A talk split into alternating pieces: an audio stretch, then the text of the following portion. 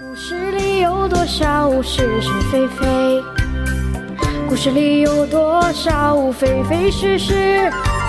故事里的事。《侍卫官杂记》，作者宋乔，有事了播讲。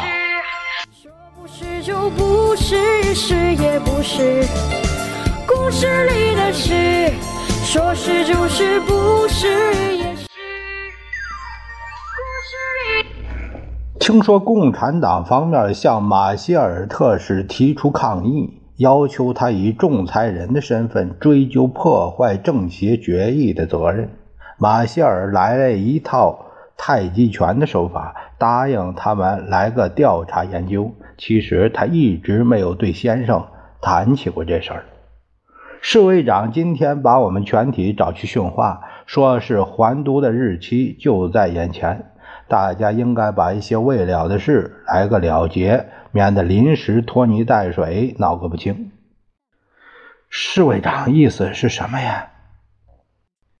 他怕我们在外面，哎，也许有些钱财纠葛，哎，还有就是抗战夫人不曾解决之类的这些问题。对了。我们这一批生意做的怎么样了？我忽然想起我们的黄金买卖，这几天呢，忙得一塌糊涂，简直忘了和联系了。我这我老杨拍了一下自己的脑门，我觉得应该招待他们一次，否则好像我们太太不四海了。对极了，小陈的意思完全赞成。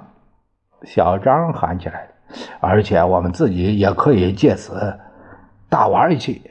小张，你前段话倒是很像话，哎，后半段就不像话了。如果没人反对啊，就由老杨负责请客吧。我可不能一个人负责请客。哎，别挑眼了，老杨，当然是我们三个啊，不不。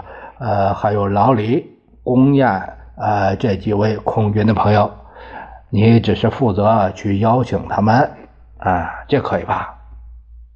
那天井哥，我们应该将就他们，因为他们是飞来飞去呀。嗯，如果下午有功夫，我先去看看。嗯，当面再约定时间。老杨在征求我们的意见。就这样办好了。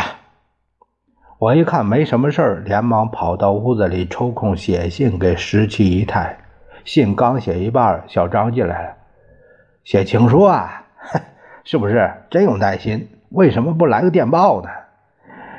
哎呀，为什么要打电报呢？写不了几个字。你呀，真外行。打电报可以表示你对他的思念之切。另外。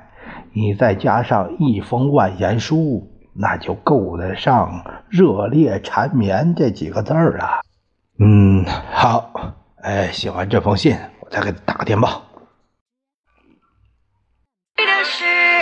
说不是就不是，是